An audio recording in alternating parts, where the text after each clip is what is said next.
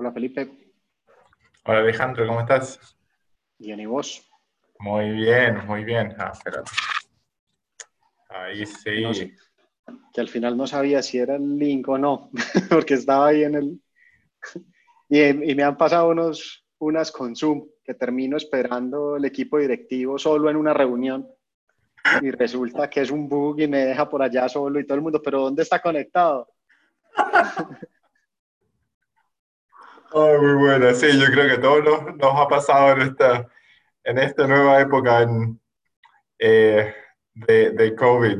Ah, oye, muchas gracias por, eh, por venir a hacer el webinar. La gente está, se está conectando y lo voy a compartir esto también. Dame un, un segundillo.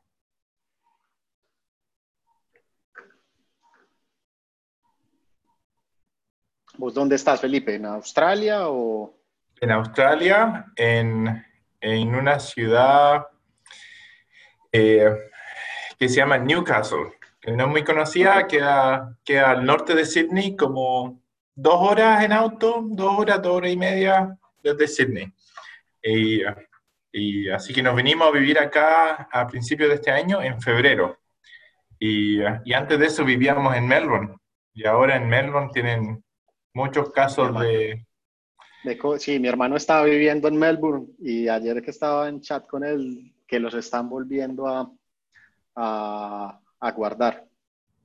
Exactamente, sí, les ha tocado súper, Pero es que en general al principio no le pusieron tampoco como muchas restricciones, ¿no? Pues él, él siguió trabajando casi que normal. Sí. Y apenas esta semana lo, lo los encerraron. ¿Cierto? Así que... Eh, Mira, ahí está Day. Hola, Day. Ah, estás en mute todavía.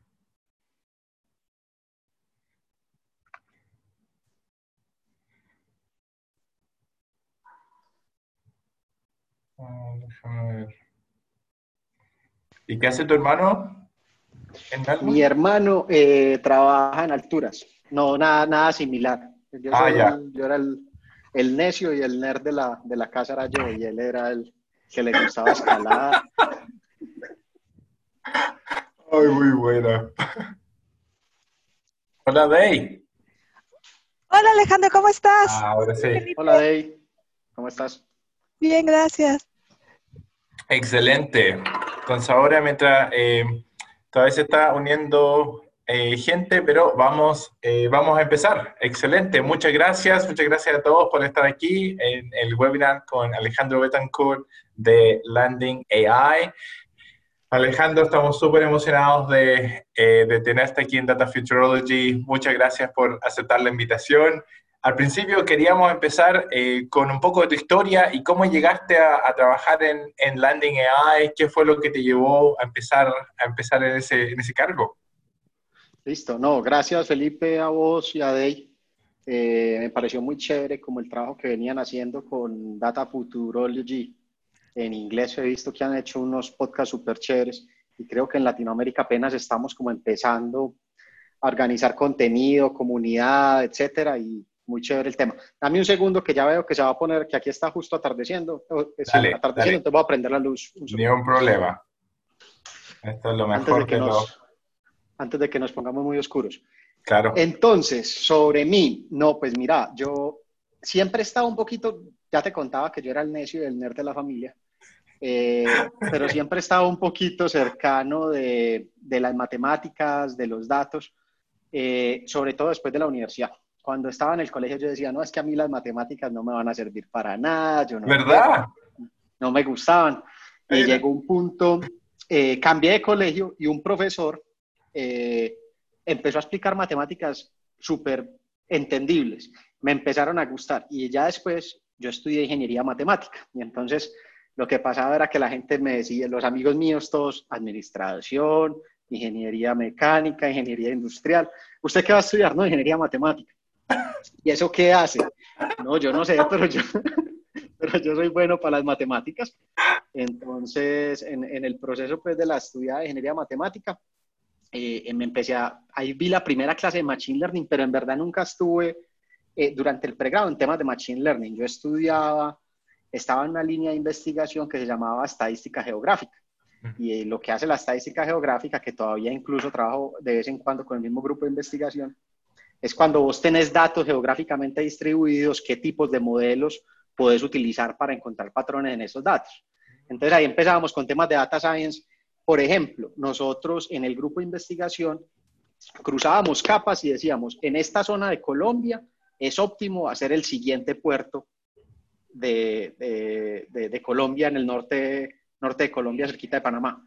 ¿Por qué? Ah, cogíamos datos de suelos, datos de crimen, de economía, cercanía de vías, poníamos todas esas capas y hacíamos unos paneles de expertos y llegaron pues a que esa localización a los dos años fue la que, la que terminaron usando para el puerto, planificamos la estructura. Hay una empresa muy famosa en Colombia que se llama IPM, que es la empresa que hace todo el tema de, de, servicios públicos de Colombia, y a ellos les hicimos un modelo, por ejemplo, en el que cogíamos todos los datos geográficos y a futuro empezábamos y cogíamos una familia como de, de, modelos que llaman econometría espacial. Y cogíamos con, con, el histórico estimábamos el modelo y después un año predecíamos el que sigue, un año predecíamos el que sigue, un año predecíamos el que sigue y llegábamos hasta, 2000, hasta 2050.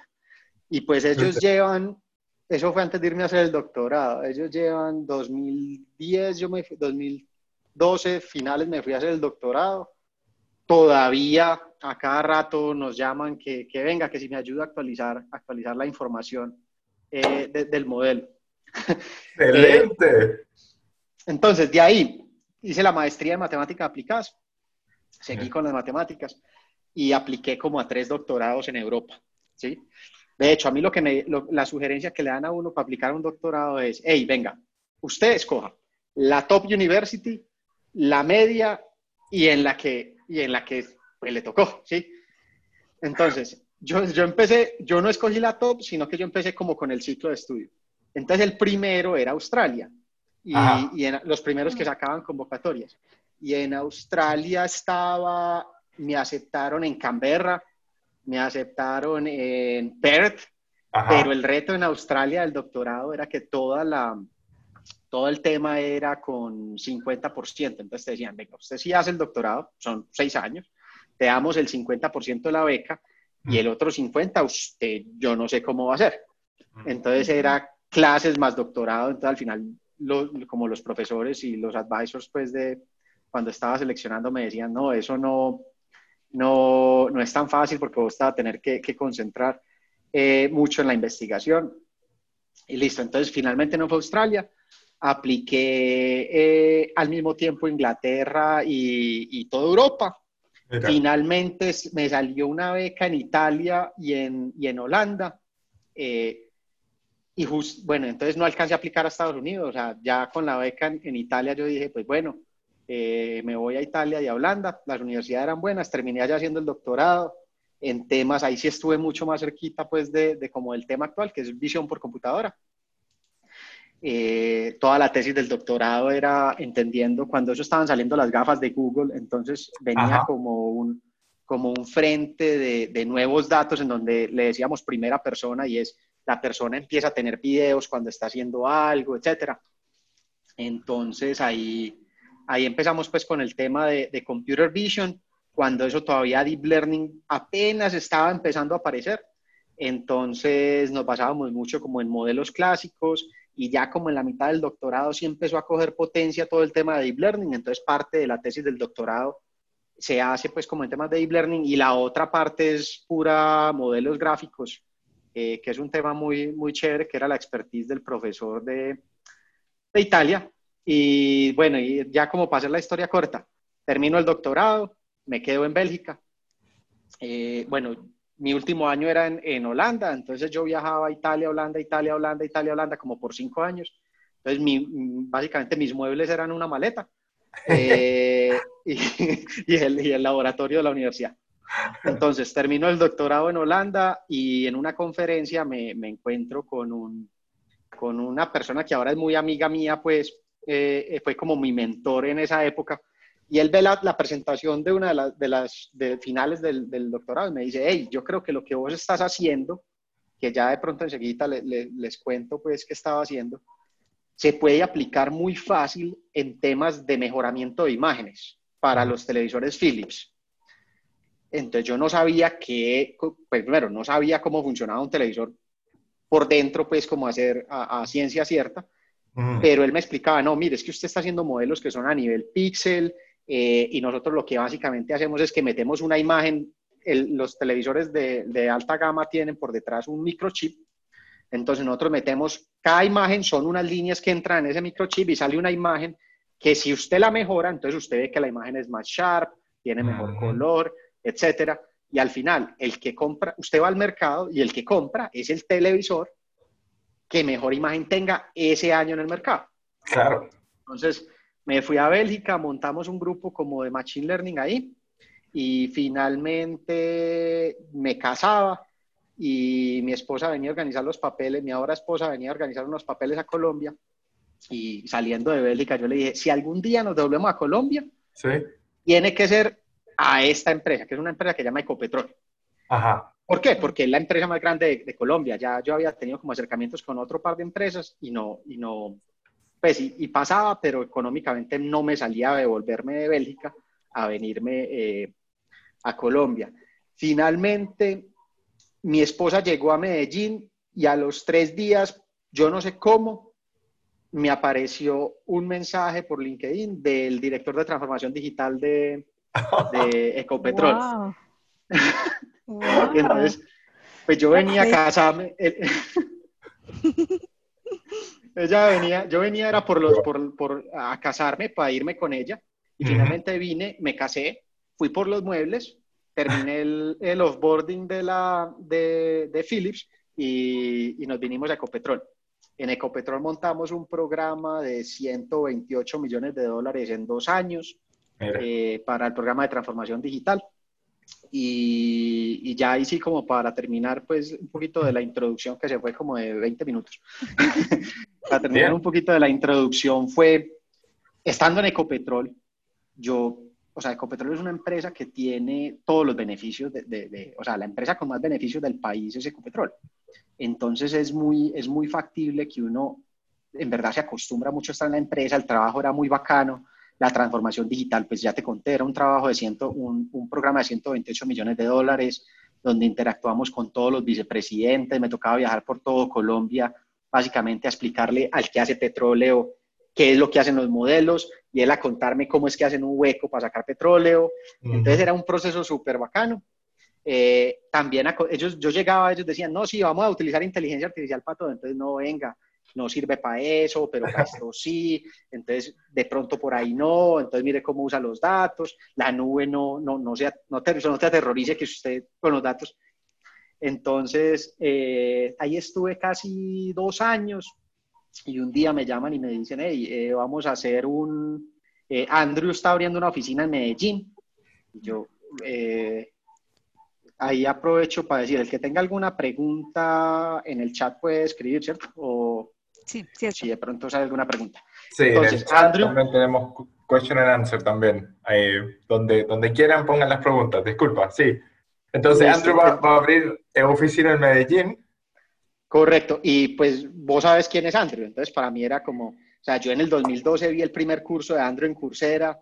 Todo el que vos le preguntas Data Scientist dice, no, pues Andrew Eng y a mí me llaman y me dicen, ve, estamos abriendo oficina en Medellín. Y yo en Medellín, yo soy de Medellín, yo estaba viviendo en Bogotá. Y yo en Medellín. Y yo, ¿y qué está haciendo Andrew en Medellín? Eh, no, vino, él estuvo haciendo un estudio eh, de distintas ciudades de Latinoamérica y, y, el equipo básicamente llegó a la conclusión de que Medellín es, es el próximo hub de tecnología e inteligencia artificial de, de Latinoamérica. Y yo, bueno, pues ya esto, esto suena, suena distinto. Entonces, yo empecé sin la intención de aceptar la propuesta. Yo dije, bueno, vamos a hacer la entrevista.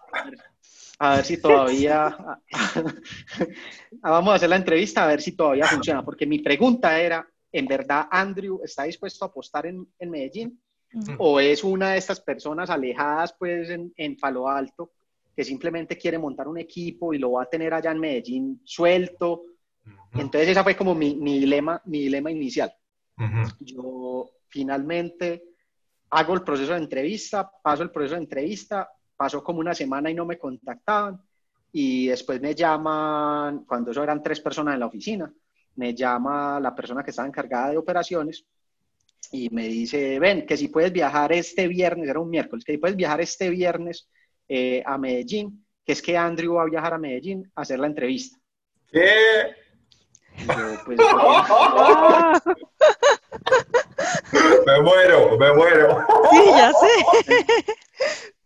Entonces, pues bueno, viajé, la entrevista fue súper chévere.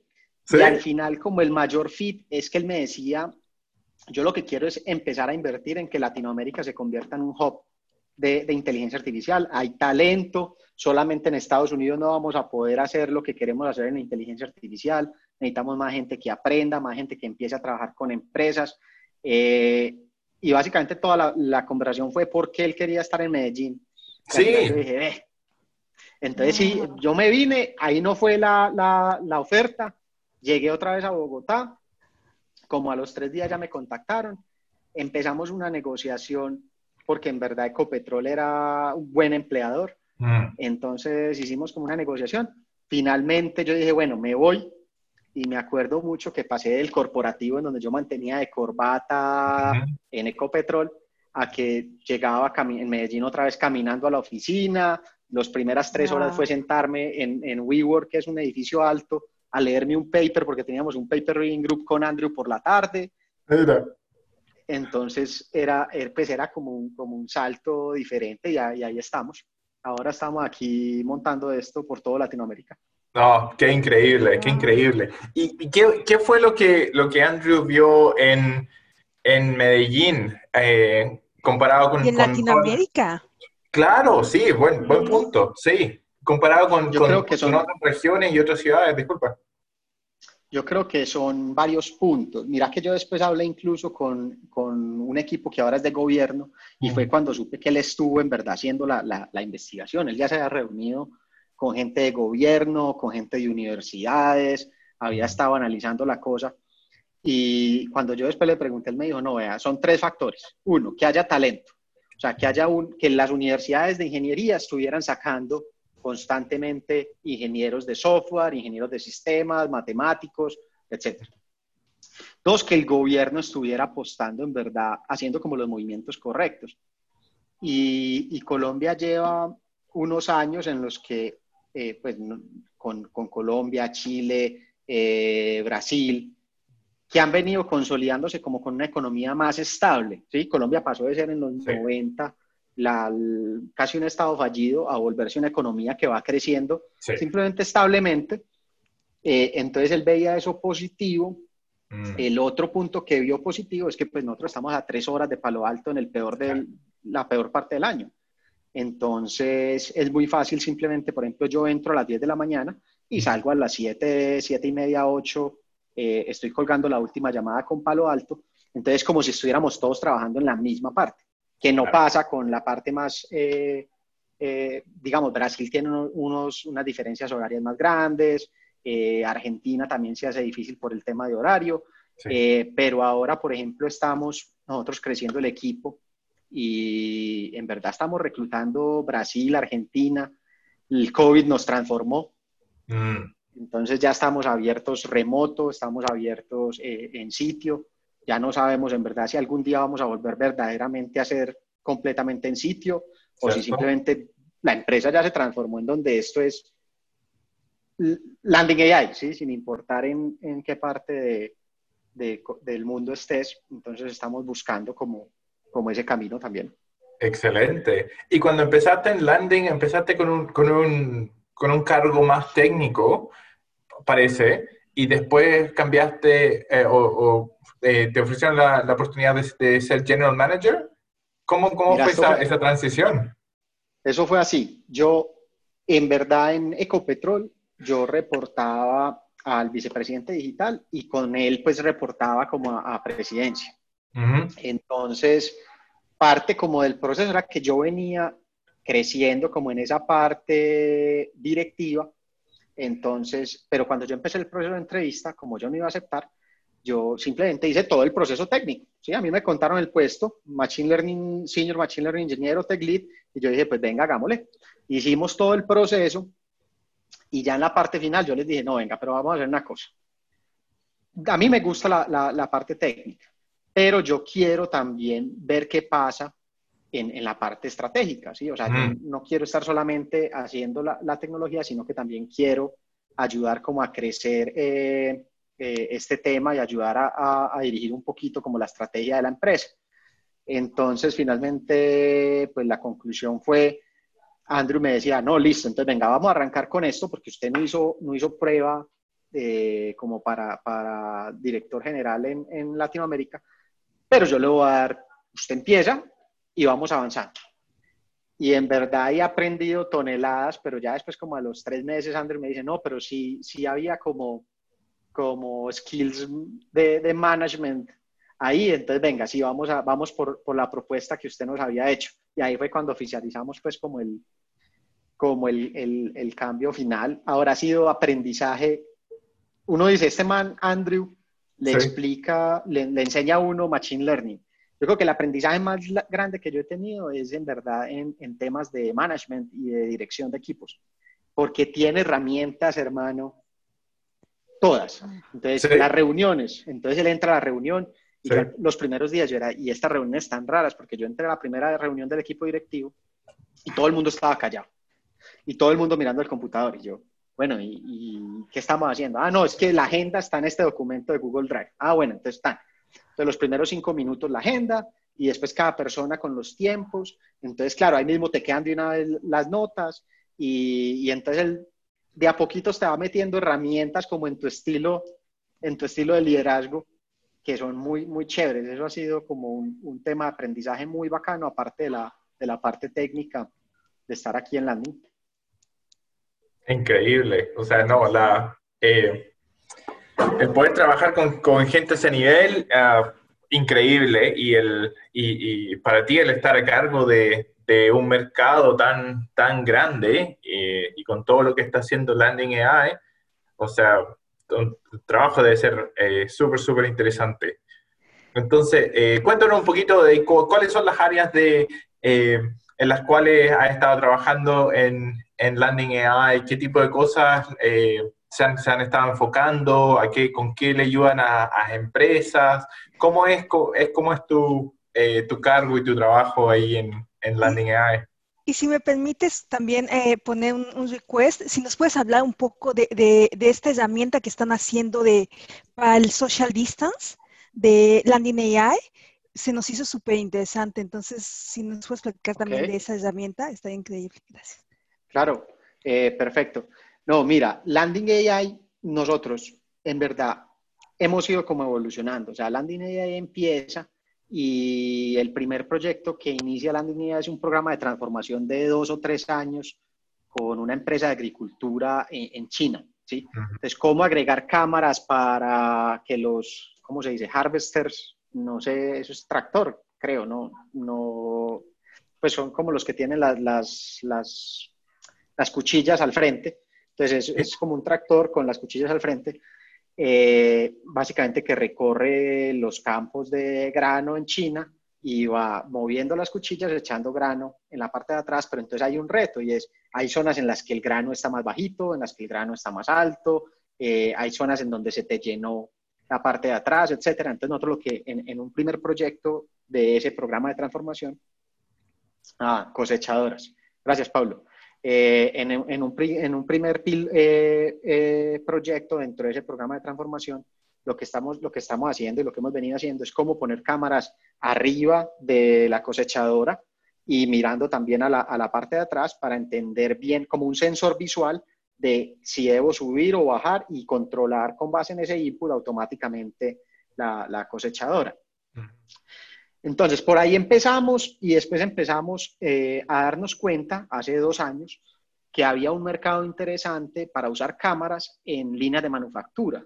Mm. Cuando tú produces, no sé, mil, vos vas produciendo estos mouse, entonces en una línea de producción van saliendo los mouse después de que los ensamblan, pero puede tener un rayón, puede tener un, puede estar quebrado el, la superficie, etcétera.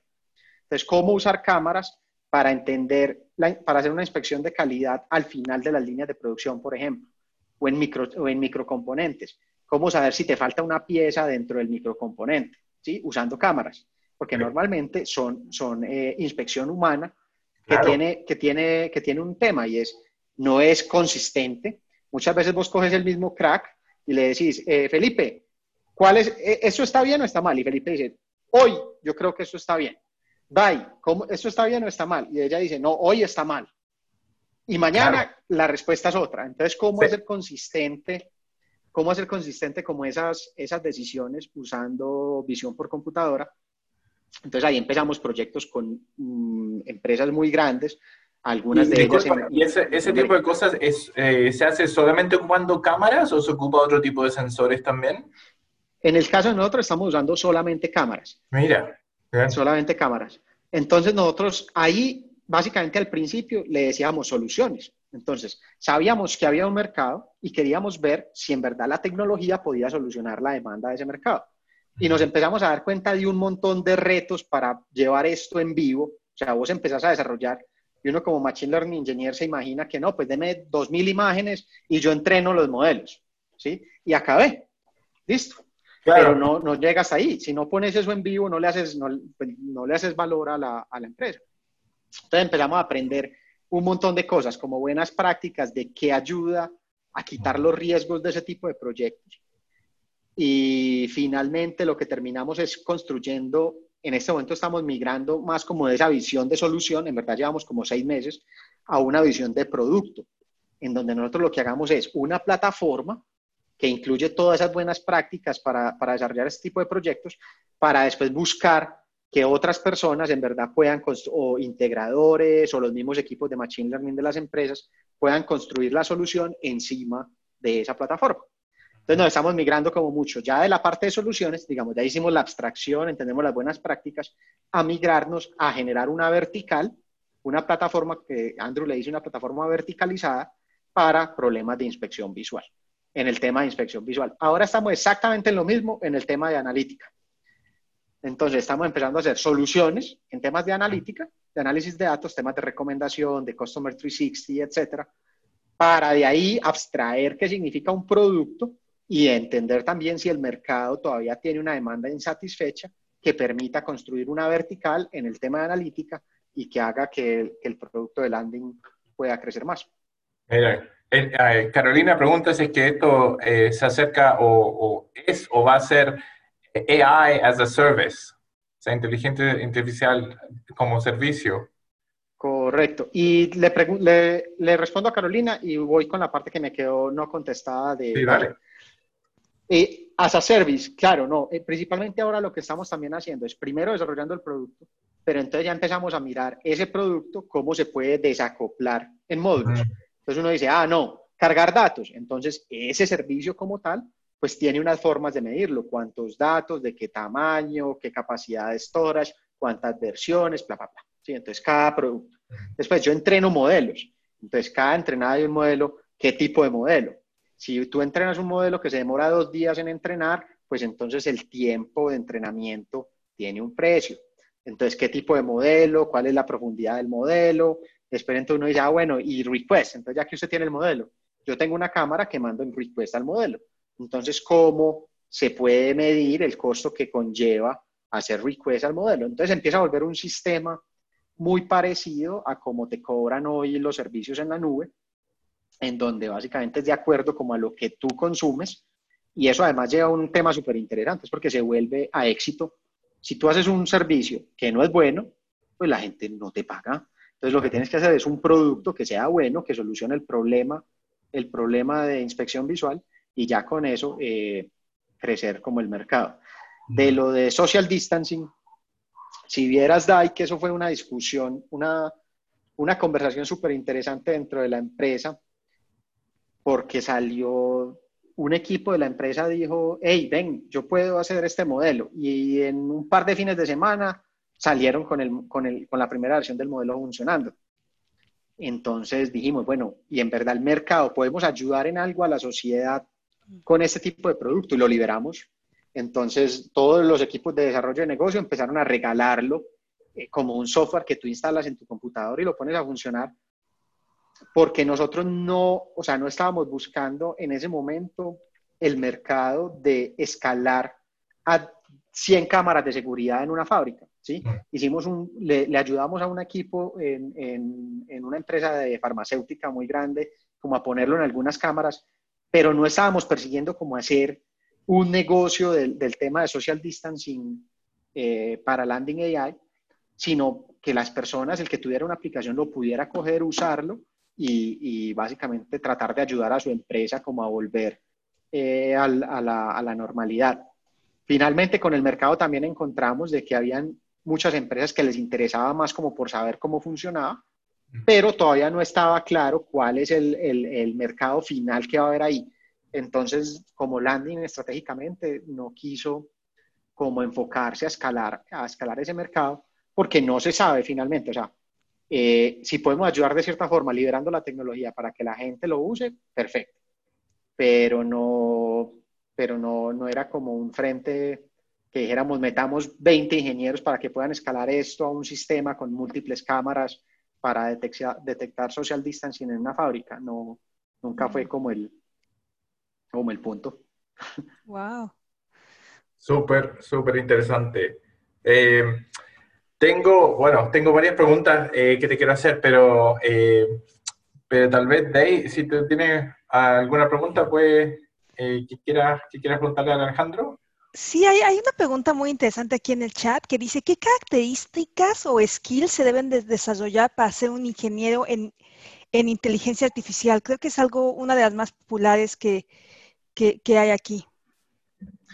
Esa es buena, porque yo, por ejemplo, le pido mucho a mi equipo que, que evolucione un poquito. Yo creo que son en distintas etapas. Digamos, al principio, en cualquier problema, vas a necesitar skills en desarrollar el modelo, en entender el, eh, el performance, en definir como las iteraciones, cómo vas a diario a hacer un análisis de error, después a coger ese análisis de error y a definir cuáles son los siguientes pasos en tu modelo, etc.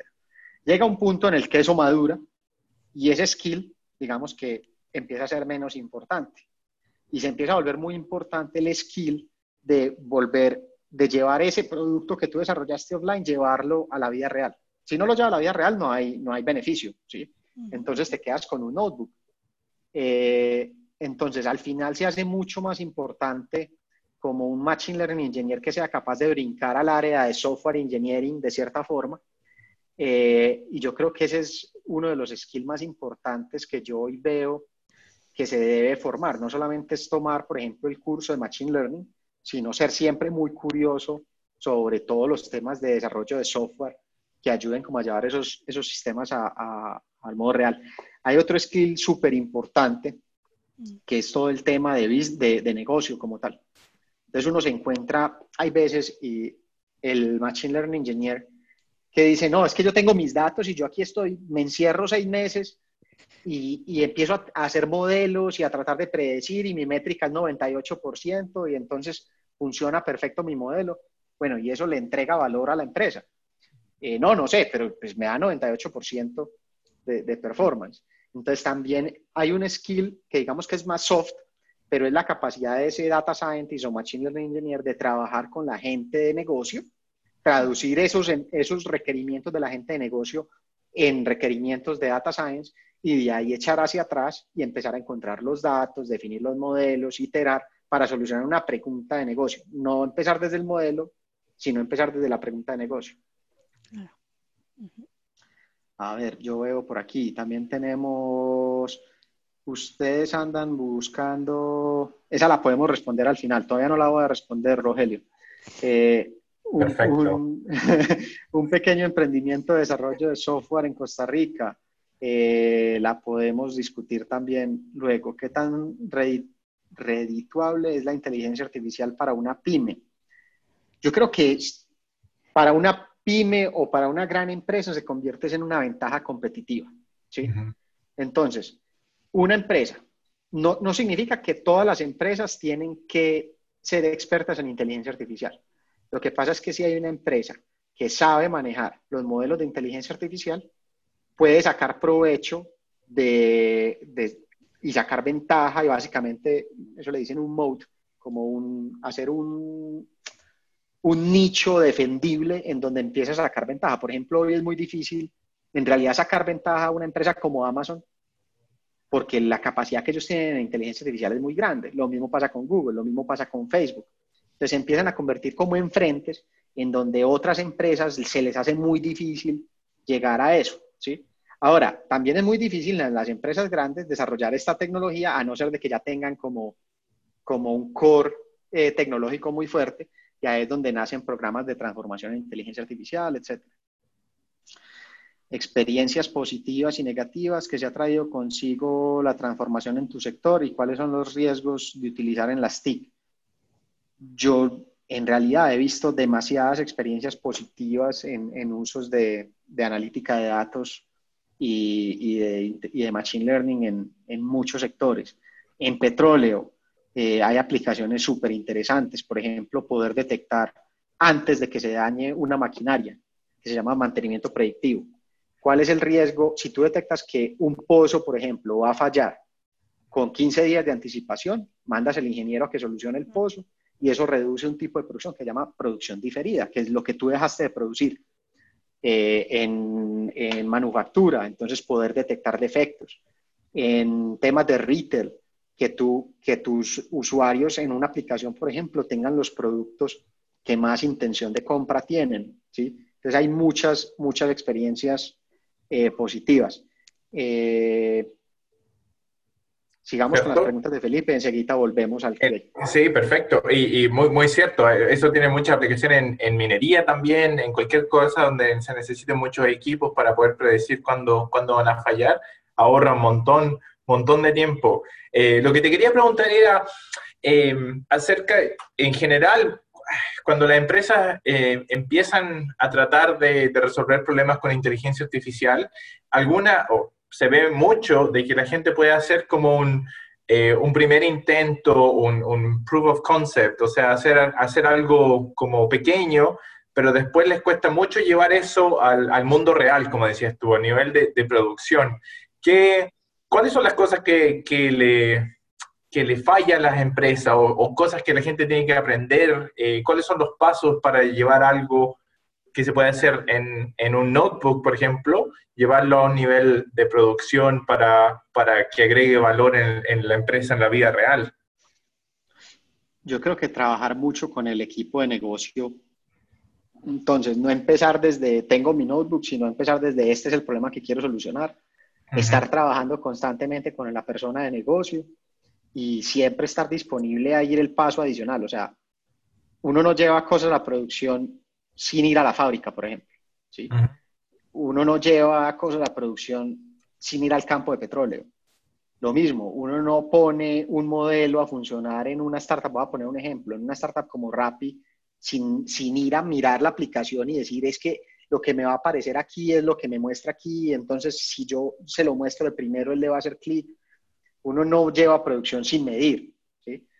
Entonces, yo creo que muy estar cerquita del usuario final, eh, como dice ahí Steven, es, el, es parte del truco y estar dispuesto a no quedarse en el notebook, que eso es un error gigante que pasa mucho, sino en pasar a al desarrollo de software, a conectar los datos con el modelo, el modelo con el output y a mantener eso iterando. No va a pasar, nunca va a pasar en que tú mandas un modelo y se queda ahí por siempre sin necesidad de mirarlo. Desafortunadamente estos esto es una tecnología que es muy poderosa, pero siempre vas a necesitar hacer el link para mantener el modelo actualizado, en buen performance, etc. Cierto, pero eso de, estar cerca de los usuarios finales es súper importante, como decías tú. En, eh, yo lo trabajo en el área de salud, antes, pero hace años era consultor en el, en el área analítica también, y tuvimos dos casos eh, donde el unirnos o acercarnos al, al, usuario final nos ayudó un montón. Uno era cuando estábamos tratando de optimizar las rutas de, de los camiones de basura y veíamos de que los, eh, los usuarios que manejaban los camiones tomaban rutas que nosotros no las veíamos como óptimas y nos fuimos a sentar con ellos en los camiones para ver las decisiones que tomaban y trataban de ocupar, eh, de ir a las, a las, calles más chicas cuando haya, eh, cuando haya más tráfico en, la, en las calles principales, porque, obvio, siendo un camión de basura tan grande, tienen que tomar en consideración el tráfico, que era algo que nosotros no teníamos en, nuestro, en nuestros modelos. Y entonces es súper importante aprender como eh, lo, que, los problemas que ellos tienen en la, en la, vida real. Y la otra fue en una operación de una, de una planta eh, energética donde teníamos que darle eh, recomendaciones a los operadores de cómo mejorar sus prácticas. Y, lo que hicimos en ese caso, en vez de decirle, ya, usted operador tiene que hacer esto para mejorar la productividad por 2% de, en, la, en la planta, en vez de darle la recomendación así, como tan firme, le hicimos una pregunta primero y le dijeron, eh, le decíamos, eh, eh, Felipe, hace dos semanas tú estabas haciendo este mismo turno que estabas haciendo hoy, pero estabas manejando la planta con 2% mejor eficiencia. ¿Te gustaría saber qué fue lo que hiciste hace dos semanas? Y la persona tenía que decir sí, pero lo estábamos comparando solamente a ellos mismos. O sea, Felipe solamente era comparado con Felipe, con lo que Felipe había hecho antes. Y cuando la persona decía sí, te decía, eh, y así la gente podía mejorar, y cuando ya estaban como cómodos con eso, ya entendían, eh, lo empezamos a comparar con otra gente que había hecho el mismo turno, pero siempre con la pregunta es, eh, otra gente que hizo este turno ha operado esta planta con 3% más de eficiencia, ¿te gustaría saber qué, qué, fue lo que hicieron? Y hacer que la gente dijera que sí. Sí, porque eso, si no, eso, e, eso se llama un problema de change management. Por ejemplo, en petróleo, en, en petróleo es, esas, o sea, tú vas al campo y te dicen, no, pero es que yo llevo operando esto 40 años. Sí, pero puedes sacar 10% más y uno desarrolla la tecnología. Si no estás trabajando con ellos, ellos te van a decir, no la uso, no la uso. Ahora, cuando ya uno empieza a trabajar con ellos, ellos, por ejemplo, y en verdad sucedía siempre, la gente te quiere explicar. Yo llegaba, yo decía, hermano, yo le puedo explicar que son qué es lo que yo hago, pero pues primero explíqueme qué es lo que usted hace, porque yo no tengo, yo cuando llegué a petróleo no tenía ni idea, ni idea de, de, cómo se hacía nada. Entonces me gastaba con un montón, y terminé muy amigo de un montón de gente que me explicaba cómo se perfora un pozo, cómo se saca petróleo. Después ya me salí de oil and gas, pero todavía nada más entender cuál es el proceso es súper chévere. Y aquí, por ejemplo, en Landing, eh, yo viajaba a la línea de... Nosotros teníamos uno de los clientes que va relacionado con las preguntas. Teníamos uno de los clientes que estaba en Brasil y yo viajé a la fábrica a entender cómo funciona. Me gasté como tres días dando la vuelta en una fábrica gigante que tienen en una zona que se llama eh, Florida, no, eh, ah, ¿Florianópolis? No, encima de Flor Florianópolis, ah, eh, entonces nos gastamos tres días ahí básicamente recorriendo toda la fábrica, mirando cada parte, definiendo dónde va. Entonces la persona que estaba conmigo me explicaba los tipos de producto, que, del color con el que queda la, la pieza. Terminamos en la, en la foundry, en la... Eh, solda, no, funda, fonda, no, bueno, en el foundry, donde cogen, echan la parte metálica y ya empiezan a hacer las, las piezas. Y si no trabaja uno con ellos, no, no, no funciona. O sea, tiene que trabajar uno de la mano con, con el negocio. Sí, exactamente, exactamente. Em, realmente quería preguntar, como, ¿cuáles son las, eh, y, algunos de estos tal vez ya lo, ya lo hayas mencionado, pero ¿cuáles son las buenas prácticas que la gente debería seguir cuando, cuando desarrolla inteligencia artificial? Eh, en general para poder, para poder tener el impacto en, el mundo real? ¿Cuáles son la, eh, como las cosas que deberían mantener en mente o las prácticas que deberían seguir para poder eh, resolver los problemas de la mejor manera? Yo creo que eso es solución por solución, o por lo menos vertical por vertical. Te voy a dar un ejemplo de buenas prácticas que hemos visto nosotros en inspección visual. Entonces, uno de los retos más grandes cuando haces un modelo de inspección visual es que tú terminas el proyecto y te pueden decir, y pones, pones el sistema a funcionar con el humano, eh, y el humano dice, no, esto no es un defecto. Si esas reglas de qué es un defecto y cómo se ve el defecto y qué tipo de defecto es, no se definen desde el principio del proyecto, te aseguro que al final te vas a gastar muchos meses dando la discusión de cuándo el modelo en verdad está diciendo algo que es o no es. ¿sí? Otra buena práctica en el caso de, inspección visual, el, lo que nosotros llamamos el Human Level Performance, es defíname un valor bien definido y que sea algo cuantificable que usted pueda tratar de medir su modelo contra él. Porque usted va donde, donde, donde la persona de negocio dice, no, yo necesito que esto funcione al 99.9% de calidad. No va a pasar.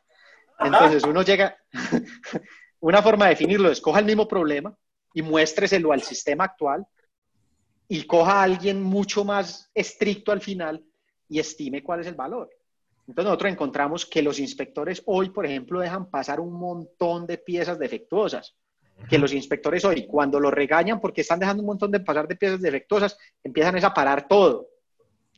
Entonces, ¿cómo empieza uno a medir ese, ese performance y después empezar a hacer que el modelo, utilizando datos, llegue a ese performance y mantenerlo incluso por ahí o por encima? Pero son cosas que, que uno tiene que empezar a, a, definir como al, al principio del proyecto. Otra buena práctica es es mejor hacer un deployment rápido de algo que no está perfecto que esperar cinco meses para ir a hacer un deployment, porque la integración, conectar las cámaras o conectar la aplicación al sistema, etcétera, necesita tiempo. Entonces, es ponga una API, ponga un modelo malito, así no lo vaya a exponer al usuario final, pero ya haces que, que, que, la gente de tecnología o la gente de negocio o el que está desarrollando la aplicación solucione los riesgos del proyecto que son, no me logro integrar, tengo un problema de seguridad, no me funcionan las cookies, no me funcionan las cosas. Entonces, entrégueles eso lo más rápido posible para que usted tenga tiempo de ir solucionando el problema de Machine Learning por detrás.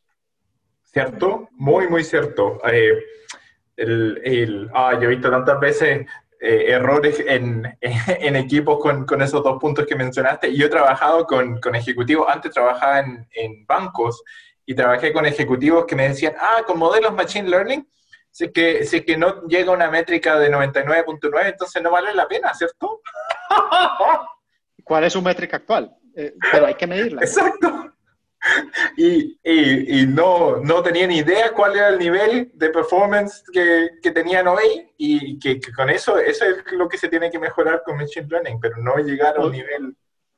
Eh, o se encuentra uno el caso de otra, de otra gente, Felipe, que es, llega uno a una empresa, una empresa muy grande de vehículos, no voy a decir el nombre, y le dicen, no, pero es que la startup la última startup con la que estábamos trabajando me dijo que iban a llegar al 100% de performance y que, y que, el modelo iba a mantener. Ah, no, perfecto. Tres meses después el proyecto se canceló. claro. No. Hoy te quería preguntar, el, el eh, parece que el, harto, harta parte del enfoque en landing es en el área de, de visión. Y eh, te quería preguntar, si es que es así, eh, ¿Por qué el enfoque en visión? ¿Y, qué te parecen los desarrollos en, en otras áreas como, eh, como en el área de NLP, que hemos visto la última semana, por ejemplo, con, con el GPT-3 que salió? Eh, si, si tiene alguna opinión en como las otras áreas de, desarrollo que, que, Deep Learning ha hecho tanto, tanto avance, pero, pero partiendo con, ¿es el enfoque de Landing AI en, en visión? ¿Y, y, y por qué es así? Es la línea más madura. O sea, es una línea, como te conté, empezamos con el tema de inspección visual, con el tema de los cosechadores que les empezamos a poner en agricultura cámaras. Entonces ya estamos pensando en hacer producto detrás de, la, detrás de esta tecnología. Entonces, por eso parece que se fuera al frente. Pero en ese momento, por ejemplo, estamos haciendo con una de las empresas más grandes de, de telecomunicaciones de Asia el sistema de recomendación para esa empresa. ¿sí? Y lo estamos haciendo a manera de venga, lo construimos con usted. Mm. ¿Cuál es el reto? En tres meses poder decir, esto es un producto que podemos replicar, escalar, ir a otra empresa similar y poner a funcionar, ¿sí? Entonces, de pronto, la interpretación es que sí nos estamos concentrando más en visión, pero es porque es la línea más madura. Mm. Pero hay muchos otros temas, como por ejemplo el tema de data science, data analytics como tal, temas de recomendación, temas de mantenimiento predictivo. No lo estamos trabajando ahora porque también uno, esa es otra de las recomendaciones, es no tener demasiadas cosas en un equipo. O sea, básicamente uno puede decir, cada proyecto que tú estás tratando de hacer se te va a consumir cuatro o cinco personas. Mm. Entonces, si tienes 15 personas en tu equipo, 5 personas en tu equipo y tienes 10 proyectos, no los van a solucionar. ¿sí? Entonces, más bien, tratar de enfocarlos en uno que genere mucho valor, que genere credibilidad y de ahí empezar a escalar. Y cuando la empresa empieza a generar una ventaja competitiva, pues posiblemente tu equipo va a crecer de 5 a 200 personas que saben utilizar estas tecnologías. Natural Language Processing me parece interesante. En ese sí te puedo decir, actualmente no estamos trabajando en nada de Natural Language Processing, pero leemos papers, eh, miramos qué está pasando en, en el tema, etcétera, pero no, no estamos usando nada por ahora. Sí, está bien. Eh, entonces, Dave estaba pensando que ahora podíamos empezar a ver las preguntas de... Excelente. Escogen. ¿Qué tecnologías utilizas para desarrollar? ¿Estás utilizando Julia, Python? ¿Qué tipo de tecnologías? ¿Quedas, Watson?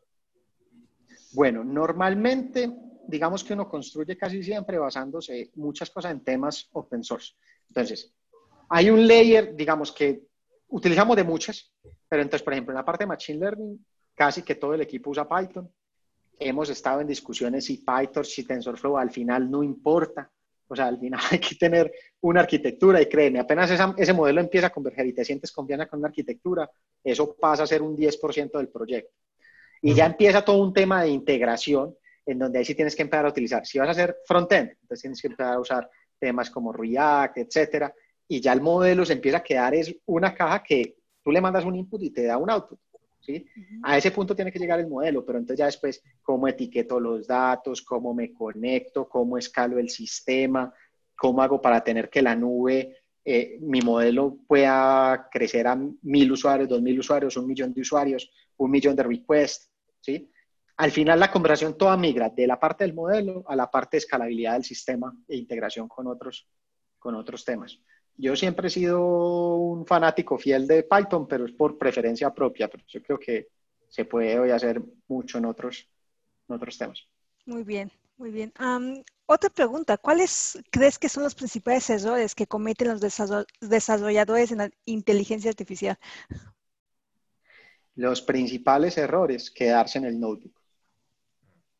O sea, yo creo que el principal error es cuando, cuando básicamente la, la explicación del, del, sistema es copié este notebook de un repositorio de Git, lo puse a funcionar y ya soy experto en el tema. No, hay que meterse a entender el modelo, cómo funciona, cuáles son los inputs, cuáles son los outputs, reentrenar, saber dónde lo voy a conectar, cuánto valor le va a entregar al negocio, etc. Muy bien. Tú decías de que eh, sientes que hay mucho talento en Latinoamérica y que hay mucha gente que realmente puede, puede ser eh, desarrollador de inteligencia artificial. ¿Qué consejos nos das? ¿Qué consejos les das a la gente que está empezando y que quiere, que quiere realmente ser alguien en esta rama? ¿Cuál es, cuál es tu consejo? ¿Cuáles son tus consejos? Yo creo que hay demasiado contenido por estudiar, eh, que es gratis, que está accesible, eso es un buen punto de inicio. Otro consejo, entonces, empezar a estudiar mucho, a entender un poquito las ventajas, desventajas de los modelos, cómo funcionan, los conceptos básicos, cómo estructurar proyectos de Machine Learning, etc. Entonces, por ejemplo, en Coursera nada más mirar todo el contenido de Deep Learning AI te puede dar un, un barrido muy grande y después de eso tiene que ser experiencia. Entonces, hay dos formas de, de conseguir experiencia. Uno, en un proyecto real, en tu empresa, entonces, tratar de hacer que en la empresa te den el tiempo para empezar a construir esa experiencia. Otra forma, cuando en las empresas no pasa eso, es empezar a usar retos. Entonces, meterse en temas de, de Kaggle, de distintos eh, retos, donde tú puedas descargar un dataset y moler el dataset hasta que tengas un resultado. No tienes que ganar, ¿sí? Es simplemente que puedas ser capaz de limpiar los datos, entrenar el modelo, hacer un deployment del modelo, medir performance, saber iterar, etcétera. Y, yo creo que otro tema que ayuda mucho es pegarse mucho de las comunidades eh, de Machine Learning. Entonces, muchas veces yo he visto unas charlas súper chéveres en, la, en, la, comunidad de Machine Learning de Colombia, en la comunidad de Machine Learning de Medellín. estuve en Brasil cuando fui a visitar, de hecho, a, que les conté que fui a visitar la fábrica.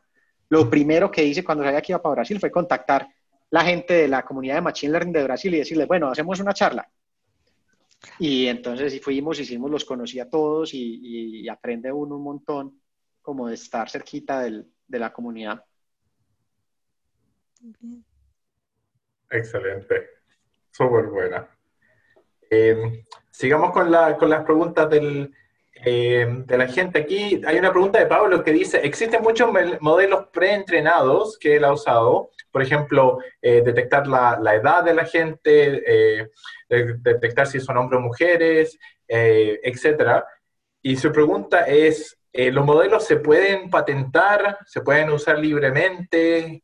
¿Hay, hay, hay una manera de mantenerlos patentados y, y, tal vez secretos o poder ganar plata porque si la gente lo ocupa. ¿Cuál es, cuál es tu opinión, Alejandro? En verdad hay, un, hay una incertidumbre que yo creo que el mundo todavía no ha resuelto.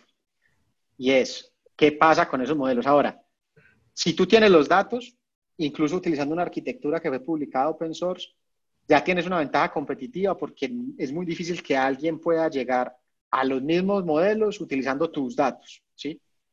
Entonces eso te da de una vez una ventaja competitiva con respecto a otras, con respecto a otras empresas. Eh, si se pueden patentar, yo creo que la verdad es que no sé. Nosotros, o sea, muchas veces lo que se termina patentando son como los procesos en donde el modelo al final deja, deja como de importar, sino es un, un sistema que retorna A si le preguntas B y se patentan sobre todo como los procesos. Eh, y efectivamente, usar todos estos modelos preentrenados es una herramienta que uno tiene que tener eh, debajo del brazo. Muchas veces lo que termina pasando es que tú tienes el modelo preentrenado y se hace un tema que es una transferencia de esos modelos. Entonces tú tienes un modelo preentrenado, lo coges los coeficientes, lo expones a tus datos y terminas de mejorar el modelo para que funcione mejor en el tema. Por ejemplo, tienes un modelo preentrenado para procesamiento de lenguaje natural y lo entrenan en un dataset en España. Funciona en Latinoamérica Posiblemente out of the box, no. Pero si tú coges un dataset que lo puedes eh, recolectar y fine-tuneas, eh, le haces un, ajuste a esos coeficientes, pues puedes hacer que ese modelo pase todo ese montón de conocimiento general que tenía eh, del español y solamente empiece a entender patrones dentro de la pronunciación que tenemos en, en Latinoamérica. Sí, súper bueno. Em, y aquí hay una pregunta, eh, la de Rogelio. Tal vez volvamos a la pregunta de Rogelio. Si es que eh, Landing AI está buscando involucrarse en otras partes de Latinoamérica, si es que es así, ¿cómo la gente se podría ah, acercar? Absolutamente. Eh, estamos creciendo el equipo. Actualmente estamos buscando un equipo, o sea, estamos empezando a buscar como un layer de equipo con mucha experiencia en temas de desarrollo de software eh, digamos que tenemos un equipo muy fuerte en temas de Machine Learning. En la página de Landing, landing.ai, eh, Careers, eh, están todas las posiciones. Busca las de Medellín. Dicen Medellín porque la plataforma requiere que diga algún lugar, pero todas están abiertas en este momento remotas para que la gente aplique. Excelente. Y el, el AI Hub eh, que, que, ustedes han hecho en Medellín, ¿tú crees que eso se, se podría hacer en, otra, en otras partes de, del mundo, en otras partes de Latinoamérica? Eh, tenemos una pregunta de Steven. Hola, Steven. Tenemos una pregunta de Steven que a él le encantaría poder hacer algo así en Costa Rica. Eh, ¿qué, cómo, cómo, lo ves de que, si es que esto se puede hacer en otras partes de, de Latinoamérica? Steven, también estuve en Costa Rica. Eh, estuvimos haciendo una visita precisamente estábamos buscando abrir una de las, de las cortes de una de las empresas de, de bootcamp, abrir un bootcamp en Costa Rica. Eh, encontramos que es un ecosistema súper chévere, tecnológicamente están haciendo varias fábricas de, de desarrollo de software interesantes. Eh, en realidad yo creo que no tiene que ser Landing AI para que haya un hub. Yo creo que son muchas estas comunidades en donde la gente estudia, aprende, crece y empieza a hacer tecnología, después aparece una startup que se vuelve súper grande y eso empieza a tirar básicamente innovación para todos lados y empiezan a aparecer Startup 3, Startup 4, Startup 5 y así es que empieza a crecer, a crecer el hub. Excelente. Entonces, entre más se comparta esta información, entre más la gente practique, se puede ir mejorando mucho. Excelente. Y Alejandro. Creo que las comunidades son muy importantes, ¿no, Alejandro? Total, total. Pues además es que mira que eso fue lo que hizo San Francisco. O sea, hoy Silicon Valley es lo que es porque la gente estaba era buscando que todo el mundo creciera. O sea, entonces era de, vamos a hacer una charla para presentar no sé, la última tecnología de Google y la gente empezaba a utilizarla y tenía acceso y hacía las charlas y iban y les preguntaban, eh, llamaban a un profesor famoso eh, a que les dijera cómo se, hacía, cómo se hacía un tema. Y así fue que se empezaron a desarrollar como las startups y el ecosistema de inversionistas, etcétera, en, en San Francisco. Exactamente. Mm. Alejandro, le tengo una última pregunta para ti, que es una pregunta de Sam, que dice, si es que nos puedes contar, ¿cuál ha sido tu proyecto favorito entre todos los, los que has hecho? Es que hay uno de que ha sido tu favorito. Sí, me gustó mucho el, bueno, ahora hay un tema de estrategia que es súper chévere. En Ecopetrol y en Landing AI he estado involucrado como en temas estratégicos. Hay dos proyectos favoritos. Uno, el de tema de Picture Quality que hicimos en Bélgica, eh, que fue básicamente construimos un, un clúster ahí mismo porque teníamos un problema de tamaño de datos. De cada frame de, de un televisor 4K tenía 8 millones de píxeles entonces eso no lo podíamos tirar a la nube, sino que nos tocó construir la vaina ahí. Y el otro, pues todo el tema que estamos haciendo de la plataforma de Landing AI, me parece súper, súper interesante. Excelente. Alejandro, muchísimas gracias, muchísimas gracias. Oh, esto estuvo espectacular. Tenemos hartos mensajes aquí en el chat diciendo muy valiosa, excelente presentación, gracias por compartir tu conocimiento es una inspiración, dice Rogelio. Eh, estamos totalmente de acuerdo, Alejandro, pero muchísimas gracias por compartir tu, trayectoria, tu experiencia, tu conocimiento. Eh, ha sido increíble y maravilloso. Muchísimas gracias. Muchas, gracias a usted, Felipe. Gracias, Dai. Y Toda pues, a la gente que estuvo por aquí.